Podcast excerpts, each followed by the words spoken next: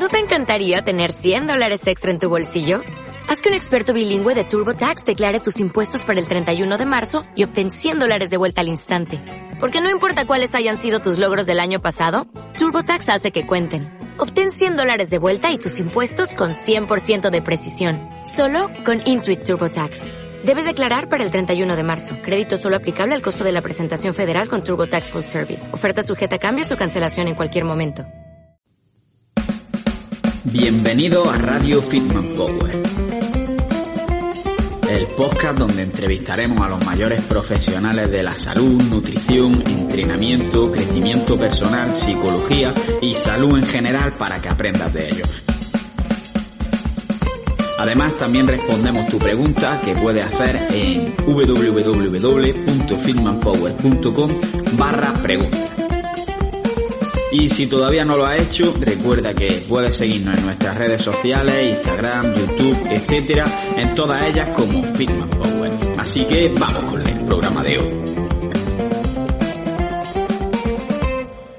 Muy buenas, hijos del hierro, bienvenidos a un nuevo episodio aquí en Radio Fitman Power. Hoy tenemos con nosotros ya la segunda parte de la entrevista con un referente, con Francis Holway, y en esta segunda parte eh, ya no hablamos de forma tan general sobre antropometría, así que nos vamos a centrar en algunos aspectos más específicos como puede ser la utilización de diferentes procedimientos antropométricos como puede ser el peso corporal y el IMC, las medidas de los perímetros corporales y la relación entre ellos, la función que cumple una báscula de bioimpedancia y si es realmente fiable, cómo utilizar los pliegues cutáneos para estimar la composición corporal, hablamos también del DEXA y otras herramientas que se pueden utilizar para todo esto y en qué contexto se puede utilizar cada una, cómo deberían estandarizarse los protocolos para interpretar la literatura científica, y también nos habla brevemente de las formaciones de ISAC, que son las formaciones de referencia en materia de antropometría.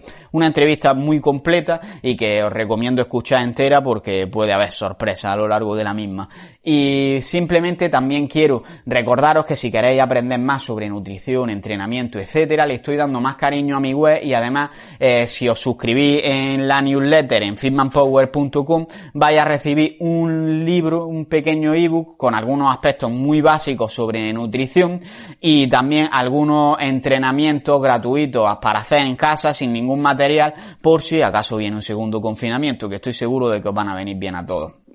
Y también quiero hacer un agradecimiento a nuestros patrocinadores, que en primer lugar tenemos a AudioFit, una empresa que se encarga de dar formación en formato audio sobre nutrición, fitness, entrenamiento, psicología, etcétera, para que puedas aprender mientras friegas los platos, mientras vas al trabajo, mientras cocinas, mientras sacas al perro, etcétera, de una forma muy cómoda y sin requerir apenas tiempo más allá de algo que ya va a hacer de por sí.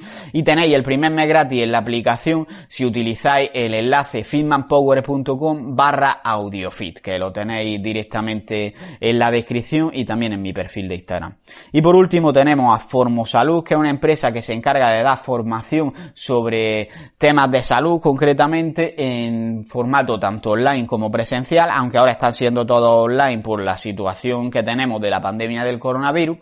Y yo mismo voy a dar un curso sobre nutrición en deportes anaeróbicos y de fuerza, que es bastante interesante y muy completo, y todavía este no está disponible, pero sí que podéis acceder al de mi amigo Víctor de MediFitness, que trata sobre diferentes protocolos de alimentación y su afección con el rendimiento deportivo, como puede ser el ayuno intermitente, las dietas vegetarianas o la dieta cetogénica.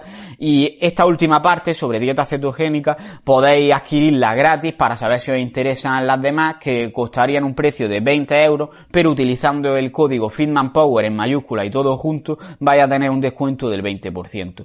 Así que no no voy a enrollarme más y os voy a dejar ya con la entrevista. Que la disfrutéis.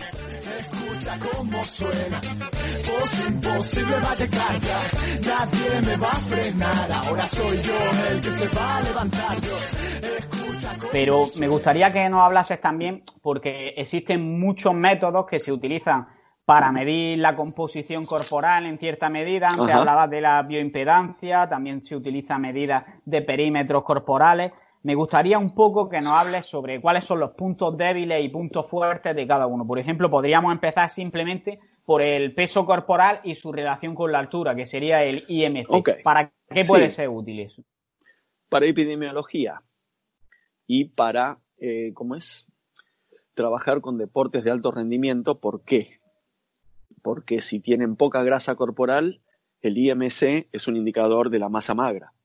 Sobre todo, el IMC, el, ¿cómo es? Eh, el, el, Fat Free Mass Index, que sería los kilos de masa magra dividido la talla al cuadrado, la estatura al cuadrado. ¿Sí? Entonces, el IMC sirve en epidemiología y sirve en bajo peso, ¿sí? cuando están debajo de 18,5, el punto inferior. Entonces sirve para eso.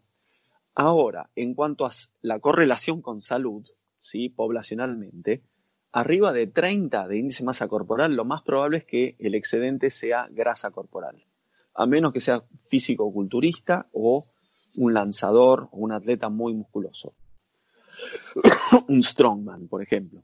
Pero entre 25 y 30 de índice masa corporal, no tenemos ninguna certeza de si el sobrepeso es masa magra o masa grasa.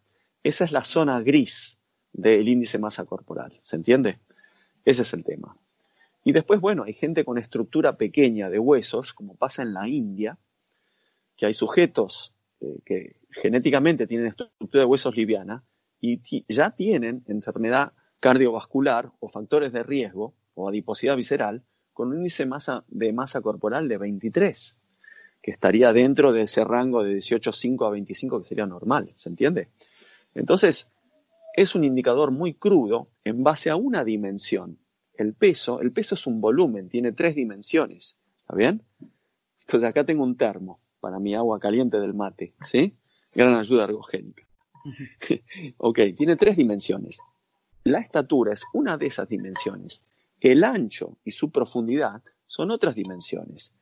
Y nosotros hemos hecho estadísticas y demostrado que en diferentes deportes lo que más explica el peso corporal no es la estatura, sino el diámetro de caderas, la anchura. ¿Se entiende? Entonces, eso nos explica muchísimo más cuál es el peso ideal de la persona que la propia estatura.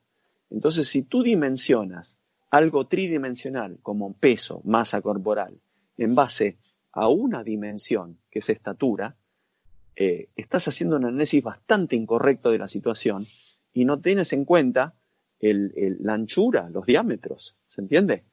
Por ejemplo, Christopher Ruff en antropología, para estimar el peso vivo de fósiles que encuentra, les mide la estatura y el diámetro biliocrestidio de caderas, porque es fundamental a la hora de calcular eso. Entonces, esos es los alcances y las limitaciones. Ahora es fácil de utilizar, es sirve para datos epidemiológicos de miles de personas, ¿sí? Por ejemplo, los que quieren comparar el índice masa corporal relativo de eh, personas que hacen alimentación vegana con alimentación omnívora, ¿sí? Bueno, ahí tienes miles de personas, los mides, etcétera, etcétera, o diferentes grupos étnicos. O la evolución del índice masa corporal de la década del 70 con el del 80, con el 90, con el 2000 en una población determinada. Para eso sirve. Vale. Entonces, toda herramienta tiene alcance y limitación, ¿se entiende? Exacto. A eso, a eso es a donde quiero llegar, porque también has mencionado ahora mismo que es muy importante, por ejemplo, conocer los perímetros de la cintura, de la cadera. Entonces, frente al anterior, que era el IMC y el peso corporal, ¿qué ventajas y qué inconvenientes puede tener la medida de los perímetros y de la relación entre ellos, como puede ser la relación cintura-cadera o, por ejemplo, el perímetro abdominal en sí? Bueno, eh, también tienen estas medidas, tienen la limitación de que no se está tomando en cuenta el diámetro de caderas, que es el, si el diámetro es grande, el perímetro va a ser mayor, si el diámetro es estrecho va a ser menor, y eso no se toma en cuenta todavía. ¿Está bien?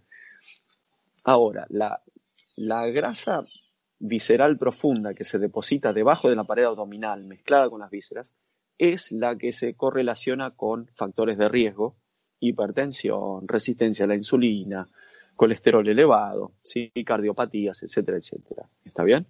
Entonces, el perímetro de cintura es el que determina esa medida. Hay otra medida hay otro indicador que es el índice cintura-cadera que tú has mencionado, que es el perímetro de cintura dividido el perímetro de caderas máximos, ¿sí? Con la hipótesis de que si se pierde masa muscular, sobre todo en zona de glúteos, también es un factor de riesgo, etcétera, etcétera. El problema con ese índice, cintura-caderas, es que tanto el numerador como el denominador, los dos son modificables.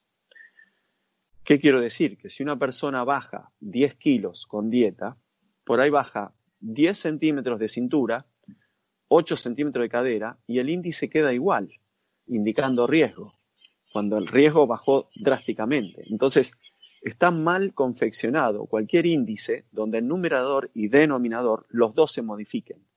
El denominador tiene que ser algo fijo, ¿sí? como estatura o kilos de hueso, ¿se entiende? Entonces no, no se recomienda el índice cintura-cadera, excepto para torneos de belleza en, en damas, donde dicen que 0,7 es la proporción ideal según los parámetros de quién. Según eh, parámetros subjetivos, totalmente. Subjetivos, sí, sí. Vale, y otra, otro instrumento que se utiliza mucho y que la gente tiene muchas veces confusión con esto es eh, las básculas de bioimpedancia. ¿Qué precisión tienen y para qué pueden resultar útiles? Hay dos tipos de bioimpedancia eléctrica. Tenéis los monofrecuencia, como la báscula que te parás, sí, y te da el resultado ahí, y esos manubrios que tú sostienes con las dos manos, ¿se entiende? El monofrecuencia son aparatos de 50 euros, por ejemplo, ¿está bien? Menos de 100 euros. Esos aparatos en realidad no están midiendo.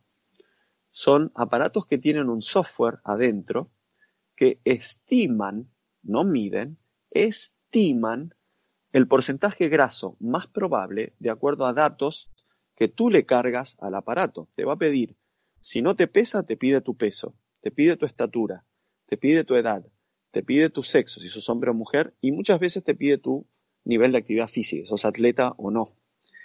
Entonces, lo que tienen adentro es una ecuación de regresión múltiple que estima el porcentaje graso más probable de acuerdo a esos cinco datos que tú le cargas y no a lo que te está midiendo. Otro de esos aparatos también dicen, ah, mira, me calculo, el índice masa corporal. ¿Pero qué? ¿Me midió la estatura? No. Entonces, ¿cómo sabe? Porque tú le cargaste ese dato. Ah, me midió mi metabolismo basal.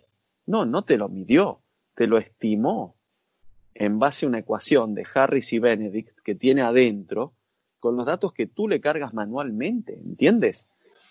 Y es muy fácil ver eso. Por ejemplo, cualquier fisicoculturista que tenga 30 de índice masa corporal o 32, y tenga todos los abdominales marcados, sin grasa, cuando se mide con esos aparatos le da 20% de grasa corporal. Y es imposible. Lo estima a partir del peso.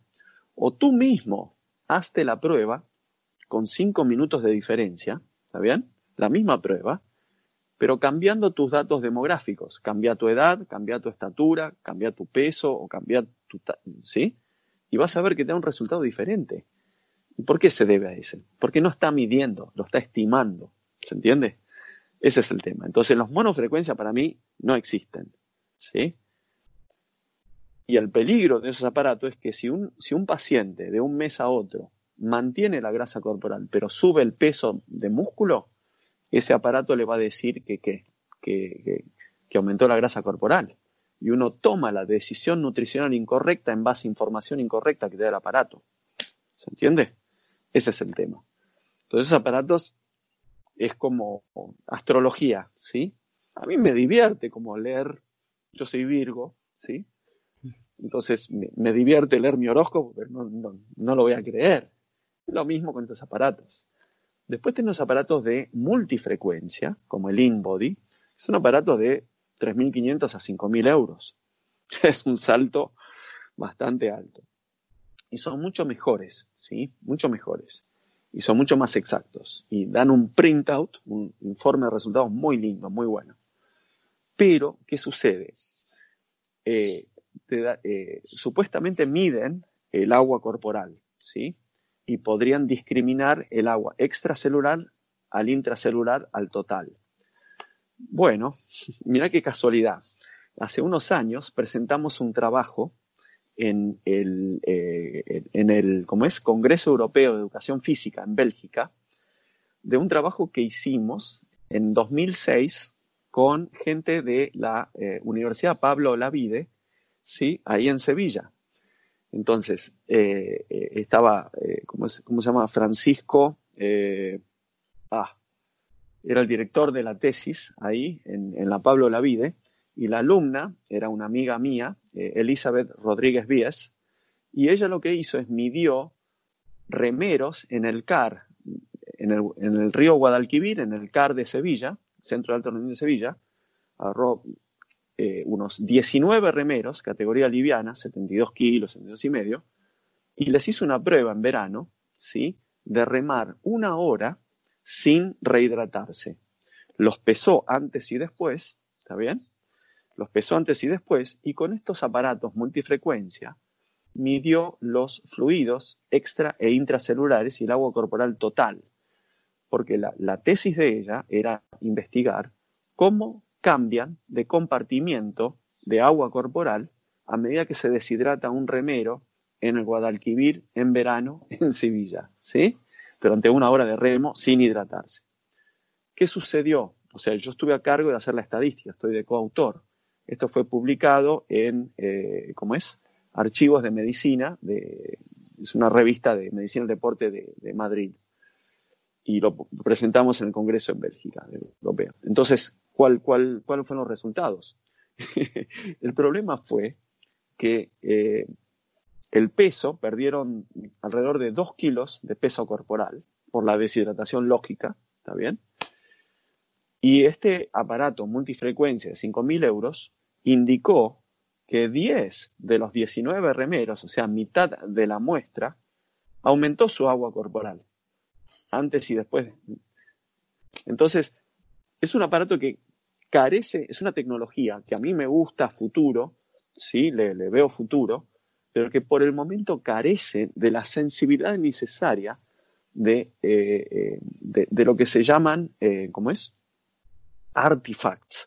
Artifacts son, eh, son partes de la composición corporal humana que interfieren con una medición de diagnóstico por imágenes o de bioimpedancia eléctrica.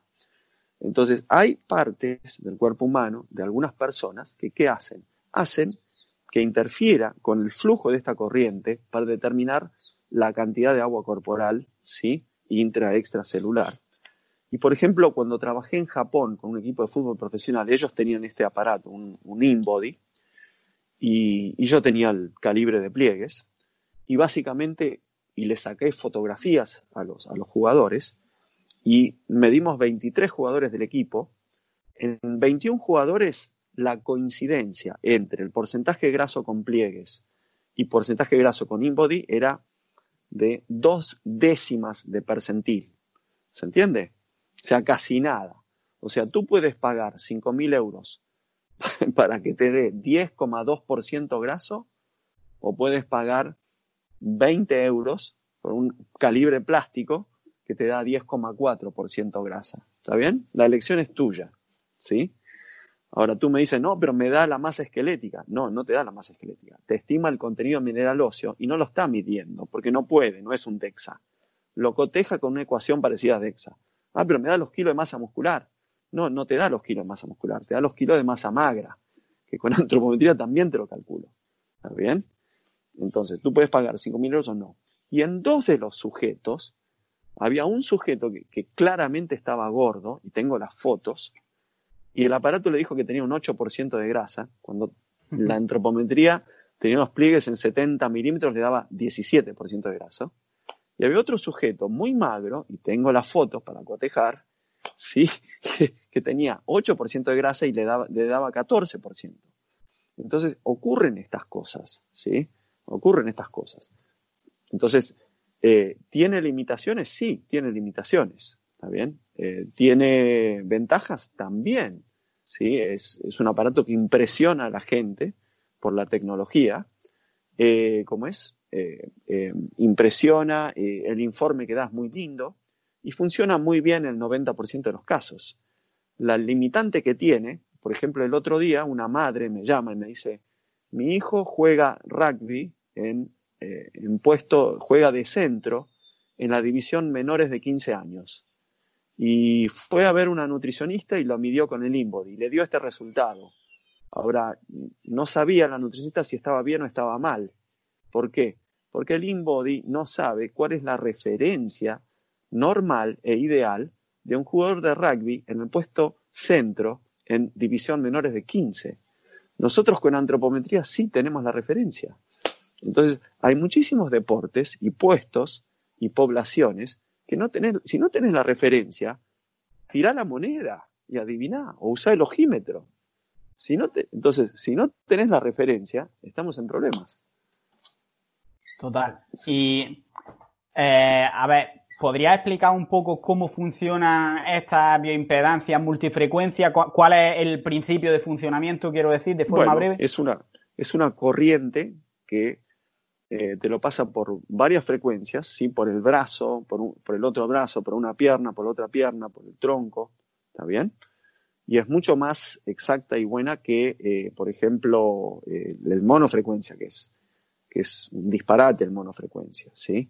Pero en multifrecuencia, por ejemplo, atendí un seminario de la máxima experta del mundo en esto, una médica cubana, en Barcelona hace unos años, y y básicamente en Barcelona lo usan para, para ver si hay alguna lesión eh, muscular en ciertos segmentos del muslo, pero no, lo usan para composición corporal. Vale. Y digamos que lo que hace es medir la velocidad a la que pasa esa corriente, suponiendo que dependiendo de por el tejido que esté pasando, va a una velocidad, pero claro, esto sería útil si hay a lo sumo dos tipos de tejidos, digamos, pero hay muchos más, entonces va a interferir en la medición, ¿no? Es que hay estos artifacts que te estoy llamando, estos artefactos, estos factores confundentes, ¿sí?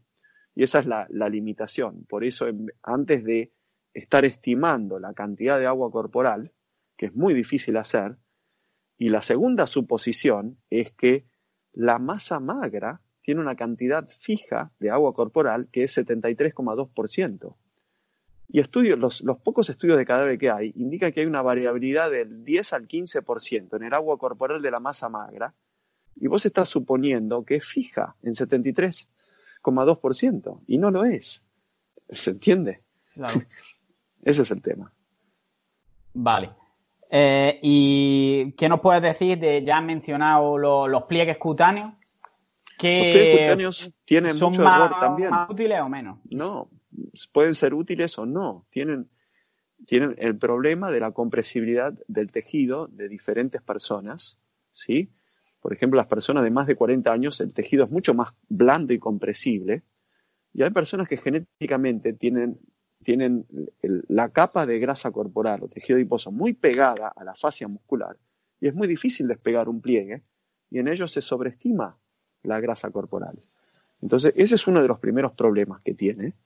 Y el segundo problema es eh, eh, el error técnico del evaluador, que necesita mucha práctica. ¿Se entiende? Entonces, somos conscientes de esos errores y espero que a futuro la tecnología, como por ejemplo eh, interactancia infrarrojo, como este Sculpt, que pones el celular y te mide el espesor del tejido en esa zona, ¿sí? pueda solucionar el tema de los pliegues, ¿está bien? Que es una limitante. Ahora, como contrapartida, en deportistas, estos pliegues por lo general son bastante bajos en la mayoría de los casos. Entonces, cuando los pliegues son pequeños, el error técnico es mucho menor, ¿está bien? Es mucho menor que, por ejemplo, una población general, ¿sí? Pero sí, es una herramienta que, tiene serias limitantes. Vale. ninguna herramienta es perfecta te quería preguntar ya por los dos últimos extremos que serían, digamos, el más caro y el más económico. Que uno es el DEXA, el más caro, y como económico fijarse en otras cosas como puede ser eh, cómo te queda la ropa, el agujero del cinturón. Entonces, me gustaría que, que pongas en contexto todo esto. Ok, una foto es genial. El espejo, ¿sí? ¿Cuántos culturistas lograron la optimización de su físico con, una herramienta que se llama espejo. ¿Se entiende? El espejo no miente. Y bueno, ¿entiendes? Entonces, eh, esa es muy buena herramienta. Después, eh, fotografías, ¿sí? Eh, a distancia ahora con la pandemia. Y el DEXA es una herramienta de 100 mil dólares o 100 mil euros excelente, pero para otros propósitos. Por ejemplo, ver la densidad mineral ósea, es genial eso.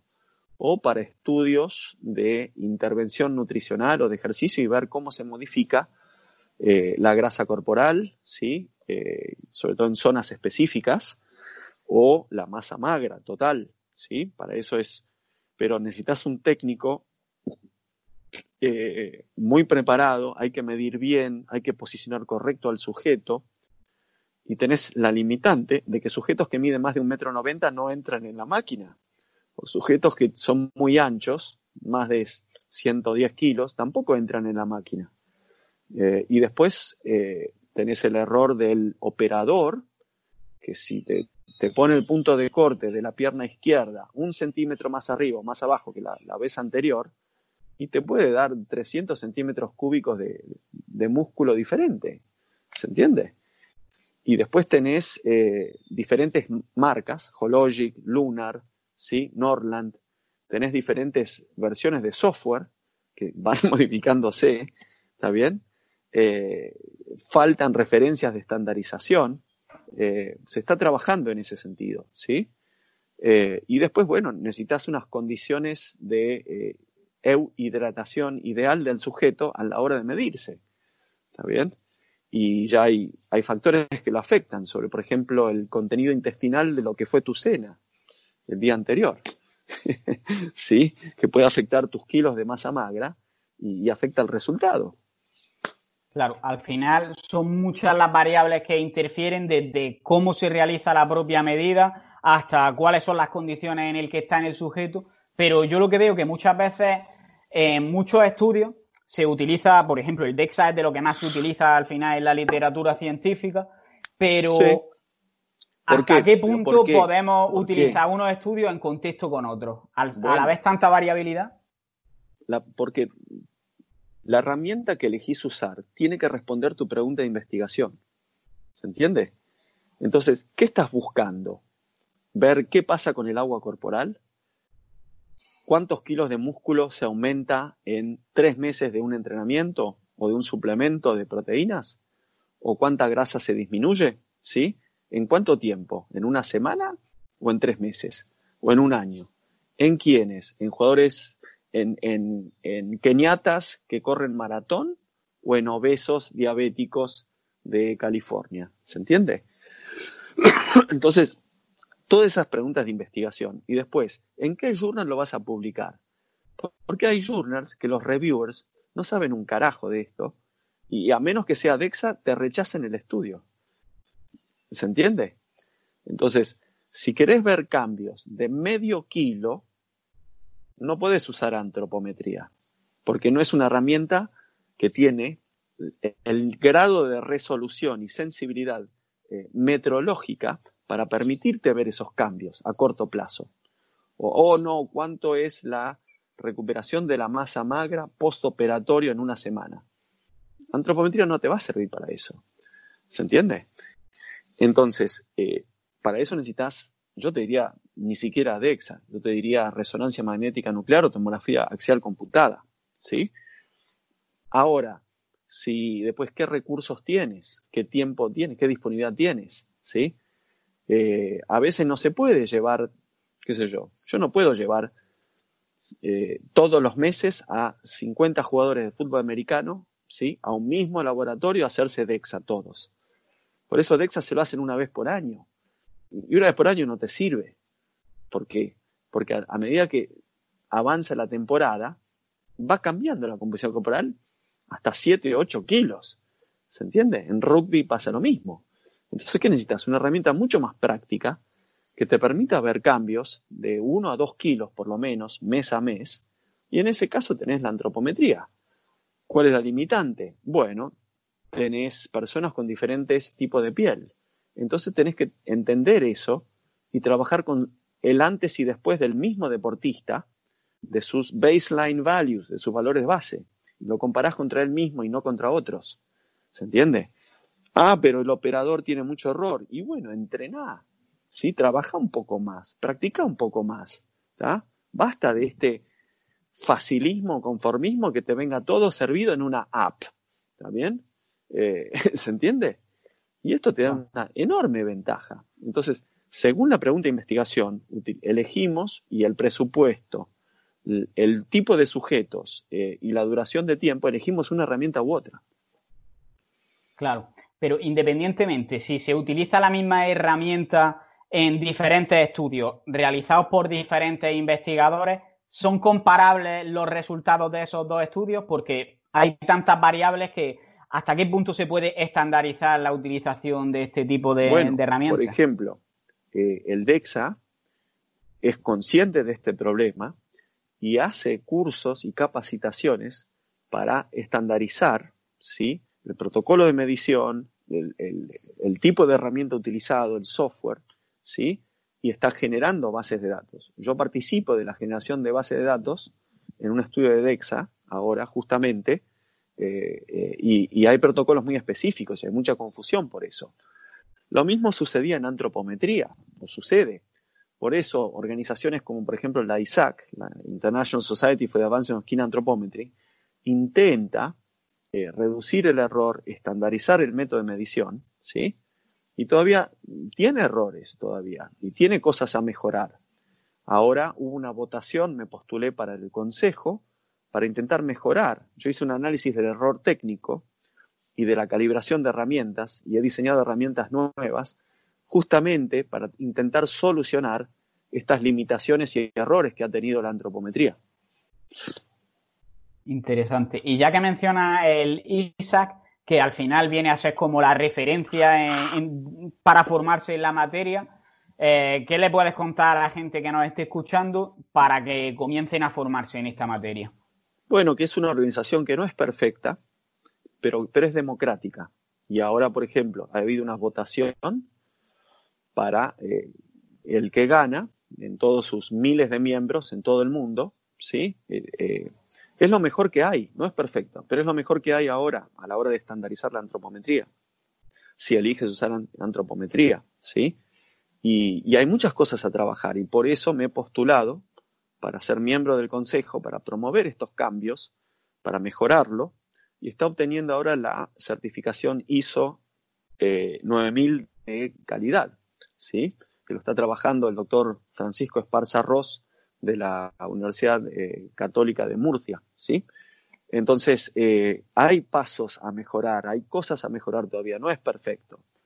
Eh, todavía tiene un poco el tinte de small, de, de, boys club, un club de, niños, ¿sí? hay que abrirse más. en mi opinión, tienen que haber varios cambios y los estamos proponiendo, ¿está bien? No es perfecta, tiene errores, pero es lo mejor que hay hasta ahora. Vale.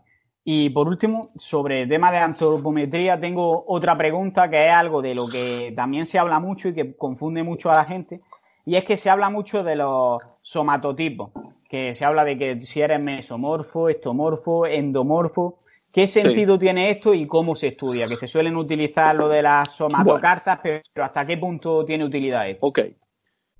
El problema con el somatotipo y ahora el, somatotype bashing que hay actualmente, o sea, el, el, hablar mierda del somatotipo y que no sirve y que no tiene validación científica y todo eso, eh, es el uso incorrecto del somatotipo. El somatotipo es una herramienta que fue diseñada por antropólogos en general, ¿sí? perfeccionada por antropólogos, eh, Lindsay Carter y Barbara Heath, simplemente para cuantificar las diferencias grandes entre diferentes grupos étnicos, ¿sí? En cuanto a que robustez musculoesquelética, adiposidad relativa a la estatura y eh, linearidad. Nada más que eso. Fue diseñada para eso, para comparar grandes diferencias, por ejemplo, los Highlanders de Papúa Nueva Guinea, que son muy mesomorfos, comparado con los Nilotes o nilotes del este del Nilo, en eh, Sudán, que son muy ectomorfos, etcétera, etcétera. ¿sí? Fue diseñada para eso, con ese propósito. Ahora, es una herramienta visual, es fácil de usar a partir de 10 medidas antropométricas y la gente le empezó a usar para cosas que no fue diseñada. Por ejemplo, ahora veo que están diciendo, eh, eh, te diseñamos tu dieta según tu somatotipo. no hay evidencia científica de eso, no fue diseñado para eso el somatotipo. O dice, ah, no me pudo diferenciar un nadador de un jugador de fútbol. ¿Está bien? Tampoco fue diseñado para eso. Entonces el somatotipo es lo que es, sirve para lo que fue diseñado y no sirve para la aplicación que se le está usando, que se le está dando ahora. Entonces todas estas críticas son infundadas y son de, un desconocimiento profundo del tema. Es como que yo te digo, el somatotipo es una herramienta, como el martillo. Si yo tengo que serruchar una tabla y uso el martillo y no lo puedo serruchar y hago un desastre, ¿qué voy a decir? Un martillo es una porquería, no es una mierda, no sirve para nada. No, es, es la elección incorrecta de la herramienta. Y eso es lo que está pasando con el somatotipo y no está diseñada para el uso que se le está dando ahora. Es simplemente una herramienta descriptiva en tres aspectos de, eh, físicos para grandes diferencias entre grupos étnicos, nada más. Vale, creo que ha quedado bastante claro. Y tenía un montón de preguntas, pero no quiero tampoco entretenerte tanto porque llevamos mucho rato, así que voy a pasar a hacerte las preguntas que hago siempre al final del podcast. Se me está por acabar la batería en cualquier momento, por si se acaba. Si, se corta, pues ya lo sabe la gente. a ver, lo primero es, ¿puedes recomendar un único hábito o una acción que si nuestros oyentes la realizan va a mejorar su, su calidad de vida o va a hacerles más felices o cualquier cosa? Eh, pero solo puedes recomendar un hábito o una acción. No tiene que ser que mejore algo relacionado con la salud, la nutrición. ¿Qué hábito o qué acción recomendaría? ¿Qué quiere? ¿Cuál es el objetivo? ¿Bajar de pues peso? Bueno, que consuma un déficit de calorías. Si quiere bajar de peso, bajar el colesterol, la resistencia a la insulina, bajar la inflamación, eh, eh, ¿sí? bajar la hipertensión, déficit de calorías. Cualquier abordaje nutricional que tenga un déficit de calorías, ya sea dieta cetogénica, dieta vegana, dieta paleolítica, dieta gluten free, eh, ayuno intermitente, cualquiera que tenga déficit de calorías, le va a mejorar esas variables. Si hay superávit de calorías, empeora. Así de simple. Vale. Eh, Otro día podemos hablar de nutrición y dieta. Sí, sí, claro, por supuesto. De hecho, tenía las preguntas que tenía eran sobre dieta cetogénica específicamente, pero es que bueno, como no otro día hablamos de tanto podemos Hacer, podemos hacer otra grabación, esto lo puedes subir a YouTube si quieres, ¿sí? O lo subo yo y, y, otro día hablamos, hacemos otro video de, de dietas. ¿Te parece? Por supuesto, cuando tú quieras. ok, un placer. Vale, y otra pregunta es sobre Contenido que recomiendes, libros, podcasts, canales de YouTube, blogs, eh, algún estudio que te parezca interesante. Todo, todo. O sea, hay blogs muy buenos, como el de Asker Jokendrup, de nutrición deportiva. Eh, hay papers científicos que están en PubMed, por supuesto. Hay libros muy buenos de autores serios, ¿sí? Como Jokendrup, como Louis Burke, como Ron Morgan, eh, ¿sí? Dan Bernardot, en nutrición deportiva, digamos. Eh, hay videos que están muy buenos, como los del los del Comité Olímpico Internacional, que entrevista expertos en nutrición deportiva, como Lawrence Priet, como Stu Phillips, como Kevin Tipton, ¿sí? Ni que hablar Luis Burke y, John Holley, etcétera, etcétera. Eh, como es. y bueno, y hay, hay, cursos muy buenos como el International Society of Sports Nutrition, ¿sí? Con Brad Schoenfield, Alan Aragon, eh, ¿sí? Eh, ¿Cómo es? Eh, Laurent Banot, ¿sí? Entonces hay, hay buenas fuentes de información. En, hay podcasts para audio de Laurent Banot, por ejemplo, muy buenos, de nutrición deportiva. Hay, hay varios, ¿sí? Depende en nutrición deportiva, ¿qué quieren? ¿Mejorar composición corporal o rendimiento deportivo? Son dos ámbitos bastante diferentes también. Y hay especialistas en uno, como, qué sé yo, Eric Helms, en composición corporal, en Nueva Zelanda, que tiene un podcast muy bueno, Después hay en, rendimiento deportivo, ¿sí? Como Luis Burke o Asker Jokendrup. Vale, eh, tomo nota y lo voy a dejar en la descripción. Y por último, dinos cuáles son tus próximos proyectos y dónde puede alguien que quiera seguirte, encontrarte y saber más de ti. Ok. Bueno, mis proyectos son más que nada educacionales. Estoy muy abocado a la educación online. Me encuentran en francishallway.com y también en diferentes plataformas como Grupo sobre Entrenamiento, GSE, donde hago los cursos más amplios. Y muy pronto en España estaré con, bueno, ahora estoy con, también con, como miembro de la maestría de, la Universidad de Barcelona, con Jaume Jiménez.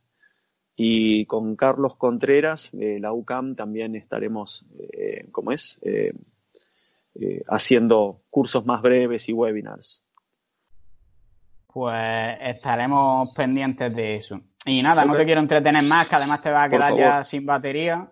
Así que muchas gracias y ya sabes que estás aquí invitado cuando quieras. Gracias, Carlos. Un placer y un gusto enorme. Saludos a todos. Un saludo. chao, chao. Y hasta aquí llega el episodio de hoy. Si te ha gustado, puedes apoyarnos y darnos más difusión compartiéndolo en las redes sociales, dejando una valoración en iTunes o un comentario en iVoox y sobre todo, seguir viendo los siguientes episodios. Nos vemos en el siguiente y un saludo y a seguir creciendo.